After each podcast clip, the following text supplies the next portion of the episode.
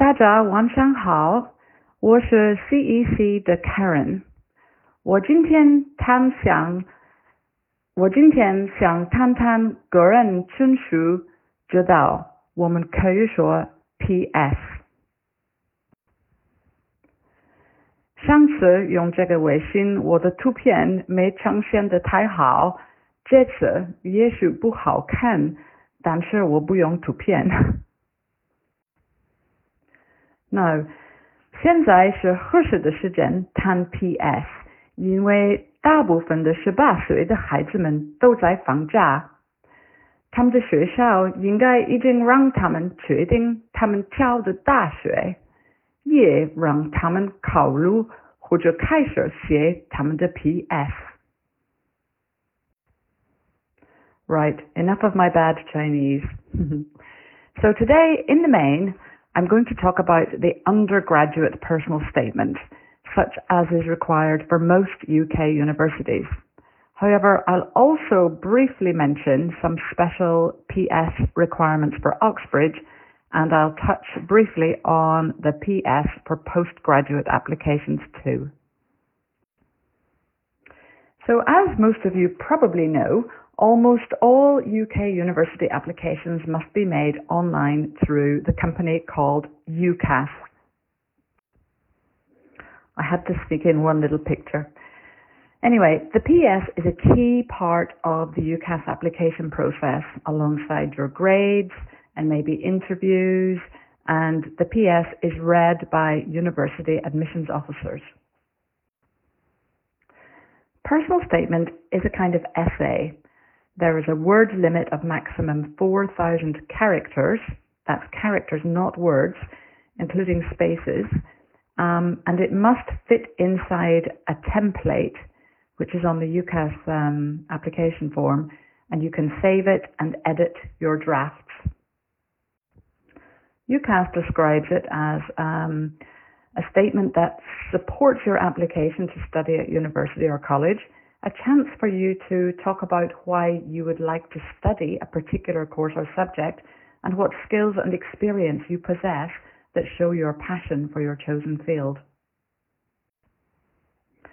So I guess we can say that the personal statement is like your personal marketing. Um, always remember that many students will have the top grades already.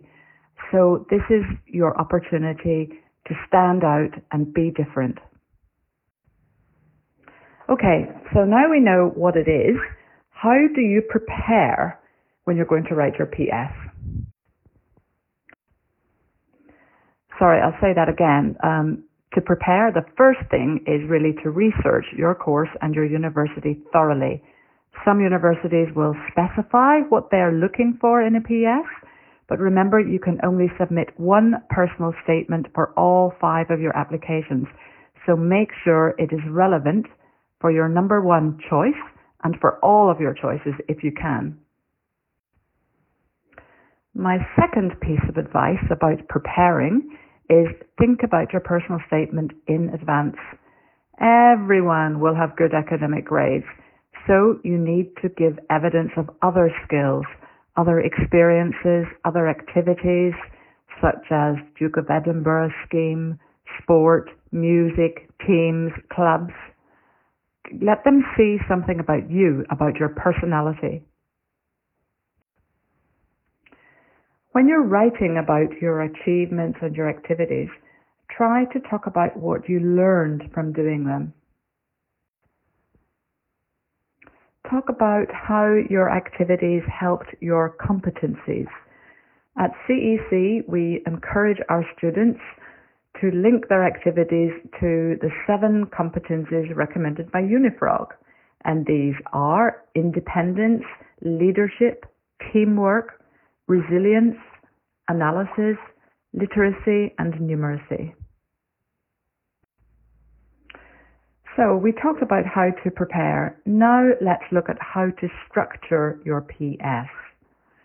Well, the first section, about 30% of the document, normally should talk about why you want to study that subject. In English, we talk about having a killer opening statement. Um, that means something that make the, makes the reader really going to sit up and pay attention. So the first thing that you mention, yeah, try to get their attention, and that will set the tone for the rest of the personal statement.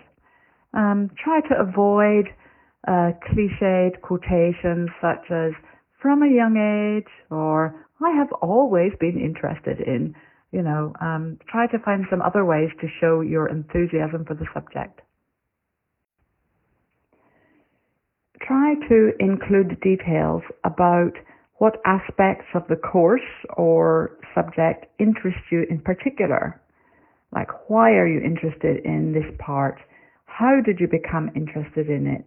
Um, show that you understand what will be involved if you study this course at this university. And where might these studies lead you? Do you have any career ideas in mind? In section two, talk about what you have done that makes you suitable to study the subject. This can take about 50 to 60% of the personal statement.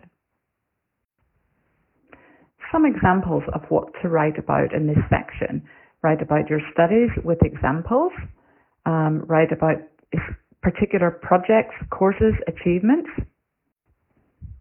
Write about what you learned from newspapers or books or online or social media. How about hobbies and interests? How are they related to the course that you want to study? Um, do you have experience from gap years or work experience? And what did these um, teach you? Did you actually do paid work or volunteer work? And did you learn about your subject in a real world setting? Then the final section of the personal statement um, that's about 10 to 20% of it, um, you should talk about other ways that you contribute to the university community. For example, your hobbies, your extracurricular activities that show how you're interested in the world. Um, did these activities teach you life skills? For example, did they teach you how to handle pressure, about competition, dedication, achievement? You can include sport, music, drama, anything. Did any responsibilities and achievements improve your leadership, your team working, your communication skills? And for international students, they might want to explain why they want to study in the UK and why they are suitable.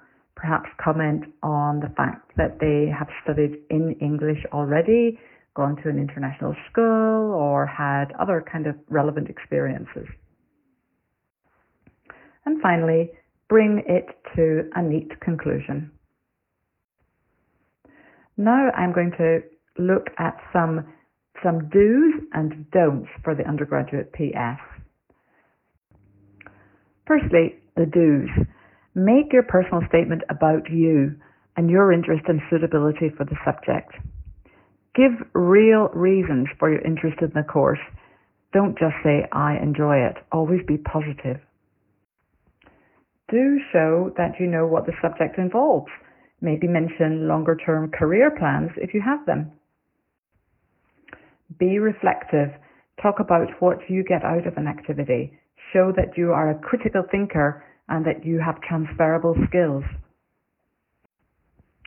And honestly, you can show off. If you have an advantage, state it.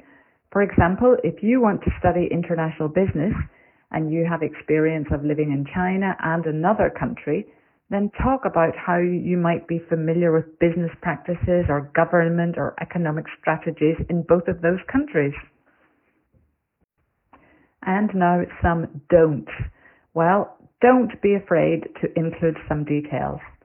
Don't be afraid to talk about your skills and activities without saying what you've learned from them. In other words, do always say what you have learned from them. Don't be negative and don't exaggerate. And do not ever copy text from other places. This is plagiarism. And the UCAS has very sophisticated software to find it. Okay, so that's the normal, regular undergraduate personal statement. How about Oxbridge Um, how about the personal statement? Both Oxford and Cambridge universities actually give specific guidance on personal statements as they like to read them. And you can find this detailed information on their websites and in the departmental pages. The key difference is that Oxford and Cambridge really expect at least 80% academic content.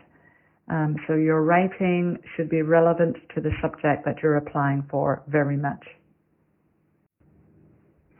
They don't um, care too much about your extracurricular extracurricular activities unless they are relevant to the subject that you want to study.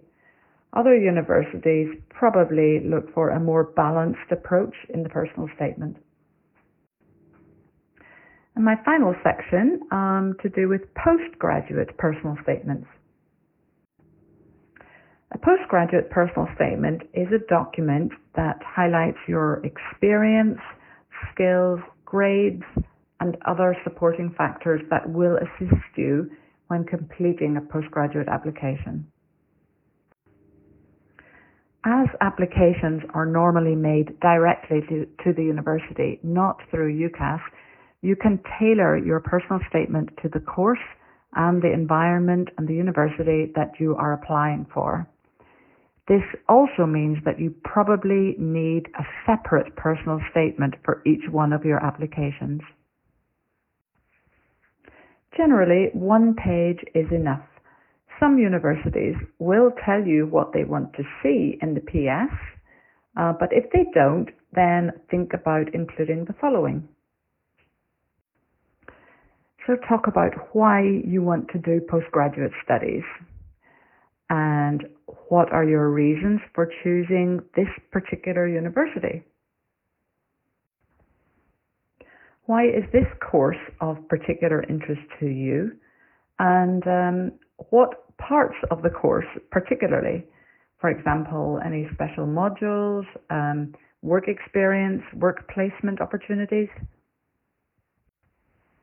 What previous academic and practical experience do you have that shows your interest in this chosen subject?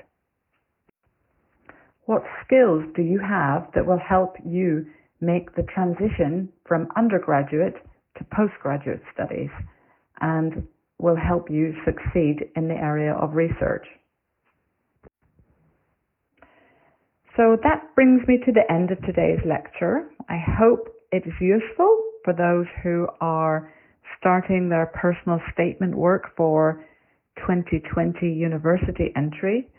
Um, CEC does provide a full university application consultancy service, so please get in touch with if we can be of use